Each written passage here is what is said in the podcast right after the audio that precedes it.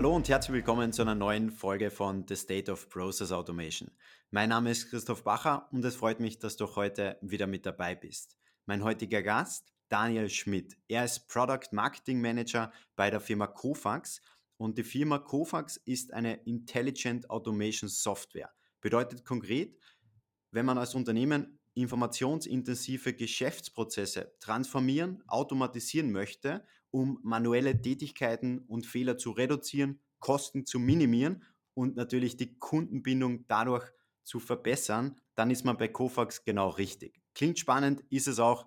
Hallo und herzlich willkommen, Daniel. Hallo, danke schön für die Einladung, Christoph.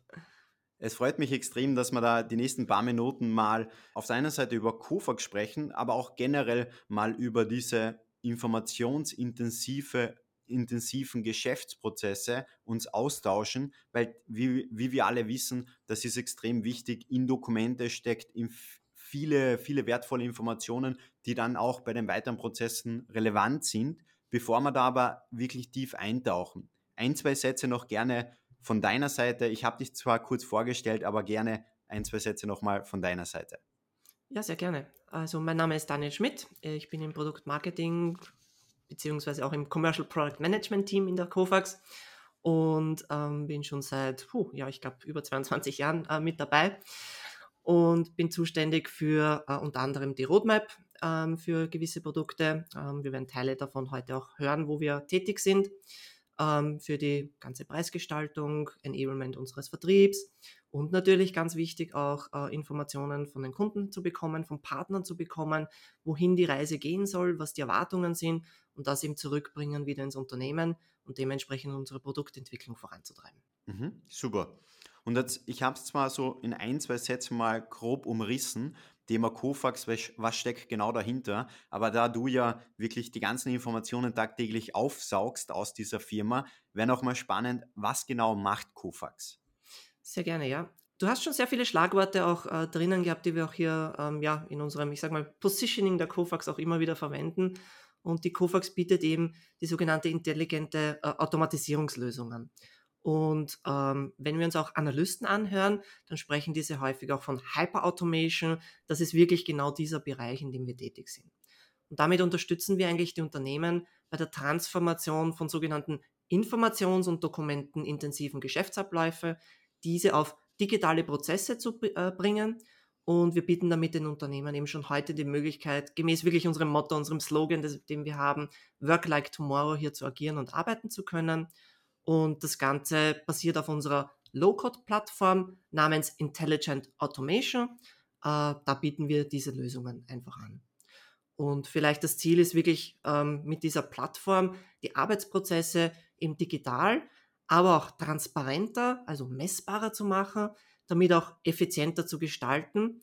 Und damit haben die Unternehmen die Möglichkeit, ähm, dass ihre Mitarbeiter wirklich bei den wichtigen und wertschöpfenden Tätigkeiten eingesetzt werden und nicht, wie es so schön im Deutschen heißt, bei der Zettelwirtschaft äh, sind. Das heißt also Daten abtippen von Dokumenten, ablegen, Dokumente vielleicht ähm, dann wieder suchen. Schwer auffindbar sind diese Dinge oft. Und dafür gibt es heute eben komplette Lösungen wie die Intelligent Automation von der Kofax. Jetzt hast du zum Schluss ein wichtiges Stichwort gesagt, komplette Lösungen. Denn wenn man so sich den Markt anschaut, ist es ja so, dass es natürlich sehr, sehr viele unterschiedliche Anbieter gibt. Die einen bieten eine reine OCR-Lösung an, die anderen reden wieder nur über künstliche Intelligenz. Und wichtig wäre da nochmal, um wirklich das Bild komplett zu machen, wie unterscheidet sich denn jetzt Kofax auch ähm, als komplette Lösung so von anderen einzelnen Anbietern? Ja, das ist ein sehr guter Punkt. Ähm, so wie du sagst, es gibt sehr viele Einzellösungen und die sind wirklich alle wertvoll und, und notwendig. Die Frage ist, implementiere ich einzelne Lösungen und muss ich mich darum kümmern, die selbst miteinander zu verbinden, zum Laufen zu bringen, dass eben die Wertschöpfung am Ende des Tages äh, daraus entsteht von dem Ganzen. So Themenbereiche wie OCR zum Beispiel, picken wir ein paar einfach in, aus diesem ganzen Bereich heraus OCR an sich äh, ist ja ähm, eigentlich nur das Erkennen von Buchstaben, wenn man so möchte, aus Bildern oder Dokumenten. Ich würde das gerne vergleichen mit vielleicht drei- oder vierjährigen Kindern, die auch schon erste Buchstaben erkennen können. Verstehen Sie deswegen, was der Inhalt dieses Dokumentes ist? Nein. Dazu gehört einfach mehr um, um dieses OCR herum. Dann gibt es diesen ganzen Bereich Robotic Process Automation zum Beispiel, wo viel versucht wird zu automatisieren. Auch das hat einen ganz klaren Wert, ist aber häufig ähm, oder am besten einsetzbar für diese wiederholenden Tätigkeiten. Jetzt könnte ich hier verschiedene Lösungen natürlich nehmen. Das nächste wäre BPM, Business Process Management. Ähm, kennt man schon viele Jahre am Markt grundsätzlich, wo gesamtheitliche Prozesse abgebildet werden. Warum spielen diese Dinge nicht zusammen? Denn jede dieser Technologien hat einen gewissen Schwerpunkt und einen klaren Wert, was es macht und eben den Wert eben liefert an Unternehmen. Aber gemeinschaftlich bieten sie einen viel größeren Wert. Das heißt, die übliche Rechnung oder die Rechnung, die man kennt, 1 plus 1 ergibt 3 quasi, ähm, die trifft hier völlig zu. Und da unterscheiden wir uns ganz klar von den Mitbewerbern. Denn Themen wie OCR, RP, BPM, Customer Communications Management, E-Signature, auch ein sehr großer Punkt, Verarbeitung von PDF-Dokumenten, Ändern von PDF-Dokumenten, Archivieren, den Mitarbeitern alle Informationen einfach zur Verfügung stellen. Wenn das auf einer Plattform äh, stattfinden kann, dann glaube ich, erreicht man hier wirklich ja, den besten Wert, ähm, den man haben kann, als auch, wenn das Ganze modular aufgebaut ist, wie bei Kofax eben mit Intelligent Automation auch, kann der Kunde oder das Unternehmen entscheiden, wo die Reise starten soll und wo sie hingehen soll. Es gibt also eine ganz klare Roadmap, was kann ein Unternehmen alles machen. Und wir wissen von den Unternehmen auch, sie wollen nicht ein riesengroßes Projekt gleich am Anfang starten, sehr häufig, sondern in kleinen Schritten, in kurzen abgesteckten Projekten eigentlich ähm, die Projekte umsetzen, den Wert sehr häufig auch ans Management darstellen, das war die Investition, das ist der Return, den wir haben, und dann in das nächste Projekt gehen. Digitale Transformation ist eben nicht ein einmaliges Projekt üblicherweise, sondern ich sage immer eine richtige Journey. Es startet wo und man hat dann eine Reise vor sich, um so viel wie möglich im Prinzip zu optimieren, automatisieren und damit ja viel aktiver im Prinzip am Markt zu agieren mit Kunden, mit Partner, mit ähm, Lieferanten, ähm, eben mit dem mit all den Touchpoints, wie ich sie immer nenne, die Unternehmen im Prinzip haben. Also das war mal ein sehr, sehr guter Überblick, muss ich sagen. Das heißt im Prinzip, man kann sich das, glaube ich, auch ähm, so vorstellen. Du hast schon eine gute Metapher genannt mit den Kindern, dass man da am Anfang mal die Buchstaben zwar erkennt, aber den Inhalt nicht versteht. Und so wie du es auch beschrieben hast, dieser modulare Aufbau ist ja im Prinzip auch, wenn wir eine andere Metapher da einbauen, wie zum Beispiel Malen nach Zahlen. Ich weiß genau, ich fange ja. vielleicht mit einem kleinen Teil an, das ist die Nummer eins, okay, was, jetzt möchte ich da einen Schritt weitergehen und ich mal das nächste Feld aus und so kann ich mir meine eigene Plattform mit einer Lösung wirklich zurechtbauen, genau so, wie ich sie am Ende brauche. Und jetzt hast du auch ein, ein anderes wichtiges Stichwort gesagt, das Thema Return of Investment, weil es ist ja alles schön und gut, wenn man jetzt Prozesse digitalisiert, wenn man Prozesse automatisiert. Doch am Ende ist immer die Frage, was ist der ROI? Was kommt am Ende dabei raus? Und da wäre jetzt nochmal spannend, gibt es da bestimmte Prozesse, weil du hast vorher erwähnt, dass du äh, extrem viel im Austausch mit Unternehmen, mit Partnern und ähnliche ähm, Firmen bist, wo du einfach gesehen hast, diese Prozesse bringen am Ende vielleicht den meisten ROI oder was muss man vielleicht dabei auch beachten? Ist eine sehr gute Frage und ehrlicherweise muss man immer darauf sagen, mal, es kommt drauf an. Es gibt nicht die oder den einzelnen Prozess, der ja der beste ist. Ganz klar, viele Unternehmen stürzen sich am Anfang auch auf Prozesse wie Rechnungsverarbeitung. Ist ein klassischer Prozess. Sehr viel Papier ist in diesem Prozess vorhanden, also sogenannte, ich nenne das papiergesteuerte Prozesse, ähm, die da vorhanden sind, äh, um im Prinzip ja, Zahlungen am Ende des Tages dann zu tätigen. Aber vom Empfang einer Rechnung bis zur Überprüfung, ähm, Abarbeitung, Freigabe und effektiven Zahlung am Ende des Tages gibt es viele, viele Schritte dazwischen, wo einfach Mitarbeiter vieles einfach heute noch manuell und händisch einfach machen müssen. Aber gerade solche Prozesse sind eigentlich ganz klar definiert. Auch der Inhalt dieser Dokumente ist ganz klar definiert. Es muss eine Übersicht sein, was wurde bestellt, es muss die Mehrwertsteuer da, äh, darauf enthalten sein, der Gesamtbetrag, Rechnungsdatum. Das kann doch alles automatisch heute schon überprüft äh, werden. Und Mitarbeiter werden nur mehr involviert, wenn es wirklich ähm, ja, Probleme gibt. Zum Beispiel die einzelnen Line-Items sind nicht mit dem Gesamtbetrag äh, oder stimmen nicht mit dem Gesamtbetrag überein. Das sind eben genauso die Punkte, wo Mitarbeiter weiterhin einfach noch wertvoll und, und wichtig sind, um zu überprüfen, wo könnte jetzt der Fehler eigentlich in dem Ganzen hier drinnen liegen. Ich habe gesagt, es kommt drauf an.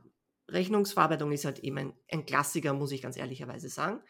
Aber am Ende des Tages, wenn ich mit äh, Unternehmen spreche, ähm, frage ich immer, ob es sowas gibt wie eine Customer Journey eine Customer Journey Map. Das heißt, wo zum Beispiel kommt ein Kunde in Kontakt äh, mit dem Unternehmen? Über welche Kanäle zuerst einmal?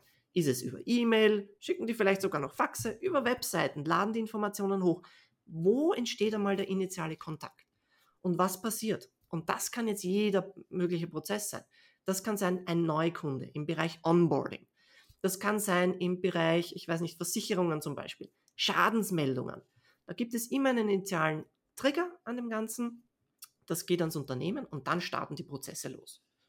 Wieder überprüfen der Informationen, den Fall behandeln und zu einem Abschluss zu bringen. Klingt sehr einfach, sind aber viele, möglicherweise 10, 20, 30 oder mehr Schritte involviert in den ganzen Prozess.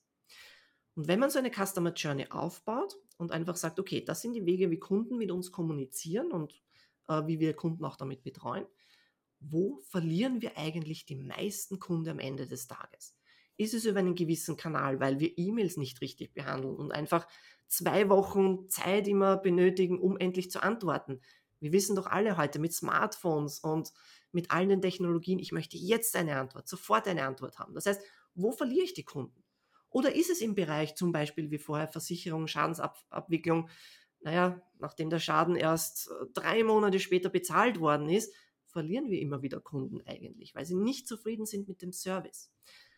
Das sind für mich, glaube ich, immer wieder die wirklichen Ansprungpunkte, wo ich sage, diese Prozesse versuchen zu identifizieren, weil dort, wo ich Kunden verliere, habe ich möglicherweise den größten Painpoint in meinem Unternehmen, weil neue Kunden zu akquirieren ist oft teurer als bestehende zufrieden zu halten und dann vielleicht Up- oder Cross-Selling einfach zu machen.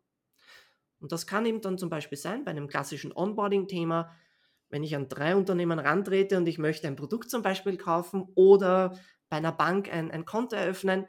Naja, wenn zwei Banken mir innerhalb fünf Minuten antworten, das ist das Angebot für Sie, lieber Herr Schmidt, und der andere kommt nach zwei Wochen zurück, ganz klar, der dritte ist schon mal draußen bei mir einfach. Und so funktioniert das heute. Das heißt, hier Customer Journey Map ist eines der guten Möglichkeiten, einmal anzufangen und zu sagen, da habe ich die größten Painpoints, denn am Ende des Tages bekomme ich dort den größten ROI auch heraus, weil ich dann den Umsatz mit den Kunden habe, mehr Kunden habe, mit dem gleichen Team vielleicht sogar mehr Kunden betreuen kann. Und das sind natürlich absolut großartige Kennzahlen, die ich dann auch innerhalb des Unternehmens dann nach oben reporten kann. Definitiv und ähm, vielleicht noch da ergänzend, Du hast jetzt natürlich die Customer Journey beschrieben und was man dabei aber niemals vergessen darf, ist die zweite Seite, im Prinzip der innere Mitarbeiter oder der innere Kunde, der Mitarbeiter eben. Weil der Punkt ist natürlich schön und gut, dass ich ähm, einen guten Return of Investment durch automatisierte Prozesse habe, aber was man nie vergessen darf, nicht nur in Zahlen ausgedrückt, wenn ich meinem Mitarbeiter die passenden Tools täglich zur Verfügung stelle, dass er effizienter arbeiten kann, dass er zufriedener ist, so kann ich natürlich auch Themen wie zum Beispiel Fachkräftemangel umgehen, weil der Mitarbeiter ist zufrieden, er kann sich auf die wertschöpfenden Tätigkeiten konzentrieren und nicht nur den ganzen Tag irgendwelche Dokumente abtippen, sondern er kann sich auf das konzentrieren, was ihm wirklich Spaß macht. Und der zweite Punkt ist natürlich, wenn es einen Spaß macht, dann wird er hoffentlich auch, wenn ich als Arbeitgeber natürlich auch das ein oder andere noch zusätzlich richtig mache, wird er mir lang erhalten bleiben. Er fühlt sich wohl und genauso habe ich den einen Effekt, sprich den Return of Investment jetzt von der Customer Journey und die zweite Seite ähm, quasi, ich habe auch den internen Effekt, weil meine Mitarbeiter sind zufrieden. Auch das ist ja ein wichtiger Punkt. Absolut und äh, du hast hier wirklich zwei gute Punkte äh, drinnen. Das eine ist eben, es gibt es das intern in den Unternehmen und dann eben die Customer-Facing-Seite. Das heißt, wir nennen das immer das Front Office und Back Office.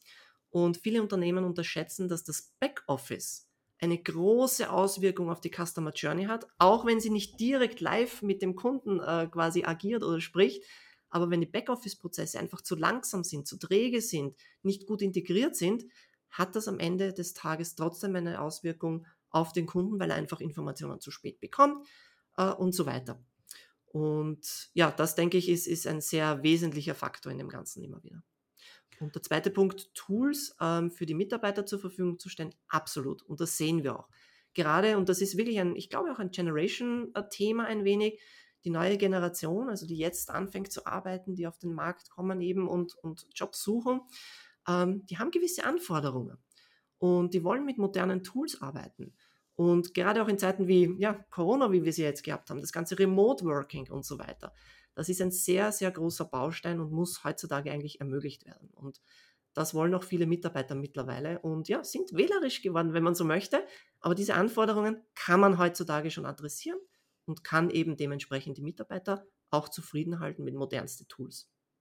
Es sind ja auch die Big Player am Markt, die quasi genau diese Punkte, die du jetzt angesprochen hast, dass die neue Generation auch gewisse Tools erwarten. Das sind ja eben diese Big Player, die auch diese ganze Arbeitswelt einfach beeinflussen. Weil, so wie ich es zum Beispiel aus dem Privatleben kenne, ich gehe auf Amazon, ein, zwei Klicks, äh, One-Click-Pay und meine Bestellung ist unterwegs. Oder ähm, ich gehe auf eine Bank und möchte da natürlich jetzt nicht irgendwie mit einem Mitarbeiter vielleicht kommunizieren, sondern ich möchte einfach mit ein, zwei Klicks auch online schnell die passende Information, die ich gerade benötige, möchte ich verfügbar haben und dann am besten mit ein, zwei weiteren Klicks vielleicht ein Konto anlegen oder einen Bausparer anlegen oder ähnliche Dinge einfach so schnell wie möglich und so einfach wie möglich erledigen können und genau dieses diese Erfahrung, die wir ja im Privatleben machen, die möchte ich natürlich auch im, in der täglichen Arbeit haben und nicht, dass ich da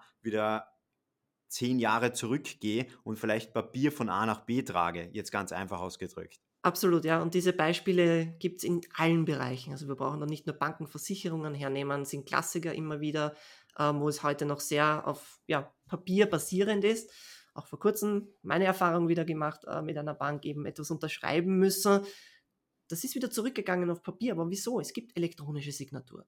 Ähm, und das findet großen Anklang jetzt in, in den letzten ja, Jahren, muss man ganz ehrlicherweise sagen, weil eben Personen nicht in eine Filiale gehen können derzeit. Ähm, oder es lockert sich schon langsam, aber es war sehr lange jetzt ein großes Problem. Das heißt, man konnte sich nicht persönlich äh, treffen, einen Vertrag unterschreiben. Vieles ist remote geworden. Und auch diese ganzen Antwortzeiten eben, dass man eben nicht lange warten möchte, das kennt jeder seiner eigenen Erfahrung. Und wenn man Informationen wissen möchte und man ruft ein Unternehmen an, wer hat das nicht schon erlebt? Ich rufe an, der erste Mitarbeiter ist nicht der Richtige, der diese Auskunft geben kann. Das heißt, im besten Fall werde ich sogar vermittelt noch an die richtige Person. Dieser Person erzähle ich aber wieder meine gesamte Geschichte. Ich muss immer von vorne anfangen und alles wieder erzählen. Das kann bis zu fünf Personen gehen, habe ich persönlich schon erlebt.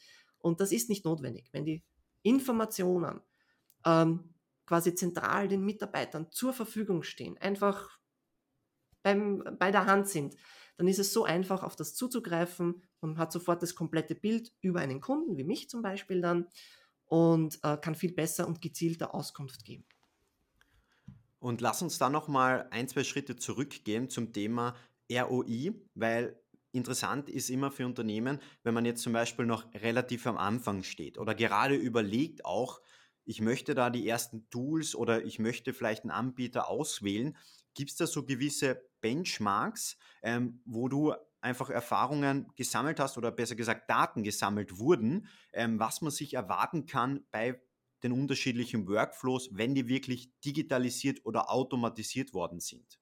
Da gibt es, muss ich ehrlicherweise sagen, sehr, sehr viele verschiedene Zahlen natürlich, abhängig vom Prozess. Ähm, ist es Rechnungsverarbeitung, ist es Bestellprozess, ähm, wie diese Dinge sind. Ähm, ich würde am liebsten Zahlen wie einen Payback einfach hernehmen. Sprich, wenn ich investiere in so eine Lösung, ab wann rentiert sich diese Lösung eigentlich? Ähm, statt einer Prozentzahl, die oft vage ähm, beim ROI zu greifen ist. Aber sehr häufig ist es so, und das gebe ich auch als, ähm, äh, als, als ähm, Best Practice für Unternehmen immer wieder mit, ist klein anzufangen und damit zu wachsen. Denn wie bei jeder Technologie, man muss auch hineinwachsen. Es ist nicht so, dass ähm, äh, Technologien von heute auf morgen ähm, auf einem Fingerschnipp quasi funktionieren, sondern es gibt natürlich das Ganze zu integrieren, das Ganze zu verknüpfen mit allem, was man hat in Unternehmen. Man darf nämlich nicht vergessen, Unternehmen haben hundert oder hunderte Applikationen, wo heutzutage schon Kundeninformationen zum Beispiel drinnen liegen.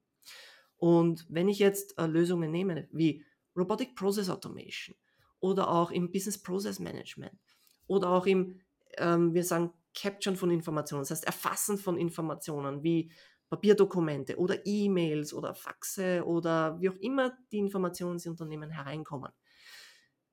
Einen Payback von sechs bis neun Monaten zu erreichen, ist üblicherweise überhaupt kein Problem. Und das passt, glaube ich, immer sehr gut rein in eine Firmenphilosophie, die ein jährliches Budget üblicherweise hat. Das heißt, man kann innerhalb eines Jahres eigentlich, und das haben viele als Ziel, einfach sagen, hier gibt es ein Budget, ich möchte anfangen, diese digitale Transformation hier äh, im Unternehmen zu etablieren, kann schon erste Erfolge im Prinzip ähm, schon innerhalb von, ich sage mal, sechs bis neun Monaten auch einfach sehen und sehe einfach, der Return ist einfach hier, um dann weitere Schritte zu machen. Und das ist eben das Schöne. Man muss nicht gleich die riesengroße Lösung kaufen, wie bei Kofax eben die Intelligent Automation Plattform, sondern man kann sich einfach entscheiden, ähm, dass man sagt, ich möchte nur diese Komponenten hier nutzen und diese. Ich habe diesen Prozess, den ich momentan hier automatisieren möchte und starte mit dem los. Und damit habe ich auch ganz klar abgesteckt, das ist mein Projekt, das sind meine Ziele. Und wenn ich die erreicht habe, gehe ich dann nächste Schritte weiter und habe dann meine nächsten Projekte. Und wieder kann man durchaus in ein einjähriges Budget sehr gut unterbringen. Und jetzt zum Abschluss wäre natürlich spannend, wir haben über den Status quo gesprochen. Interessant wäre auch nochmal, jetzt, was du auch erlebst, was du in den letzten Wochen, Monaten, Jahre vielleicht wahrgenommen hast, wo geht denn die Reise hin? Das heißt, wie wird sich denn der Markt und die Anforderungen in den nächsten Jahren auch entwickeln? Da gibt es sehr viele äh, Richtungen. Ich versuche ein, ein paar zumindest einmal ähm, zu erwähnen an dieser Stelle. Ein großer Treiber und ein großer Trend ist auf jeden Fall ähm, dieses ganze Thema Low-Code Automation oder Low-Code Platforms. Was bedeutet das? Ähm, sehr viele Plattformen, ähm, die man in, äh, etabliert in Unternehmen, um Automatisierung voranzutreiben, benötigen durchaus auch, ich nenne es einmal so, Engineering oder, oder Coding Skills. Das bedeutet, ich muss etwas programmieren, um eine Integration vielleicht mit einem System zu machen.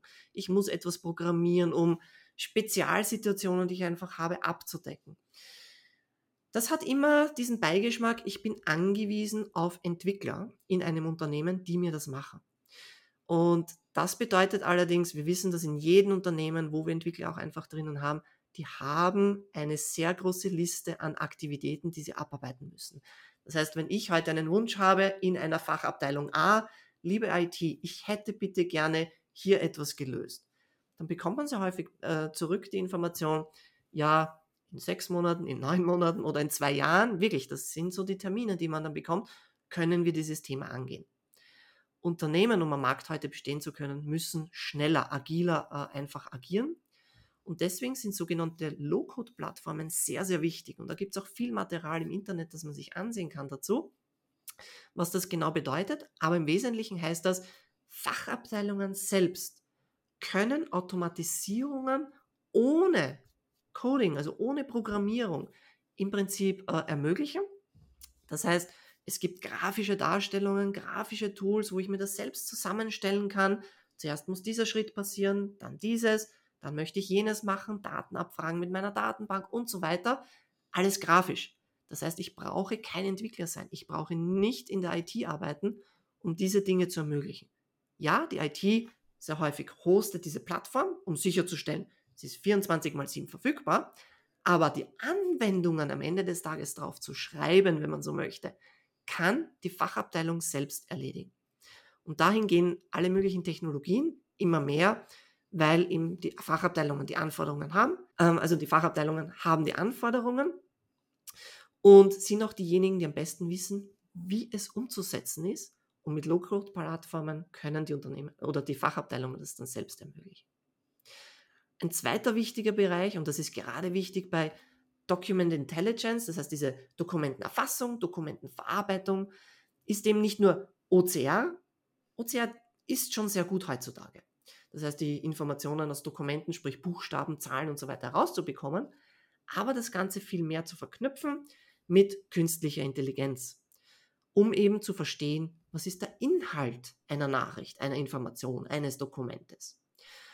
Bei strukturierten Daten ist das sehr einfach. Das heißt, Unternehmen, die schon über EDI zum Beispiel miteinander sprechen, ganz klar, da kommen strukturierte Informationen äh, rein. Das heißt, Feld mit Wert kann übergeben werden an das andere Unternehmen, kann automatisiert verarbeitet werden. Aber 60 bis 80 Prozent im Unternehmen, die heute empfangen werden von außerhalb des Unternehmens, sind unstrukturierte Daten. Bedeutet Freitext, bedeutet Formulare, ähm, die vielleicht eben nicht ganz klar strukturiert sind, so semi-strukturierte Informationen äh, nennen wir das dann teilweise.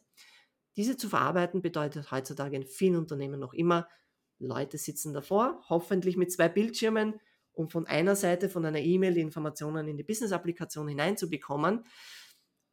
Benötigt man aber nicht mehr heutzutage. Mit künstlicher Intelligenz, äh, und das sind so Dinge wie Deep Neural Network, also so tief ähm, lernende Netzwerke im Prinzip äh, drinnen, die durchaus verstehen können, diese E-Mail betrifft einen Versicherungsfall. Hier möchte jemand im Prinzip einen Schaden melden.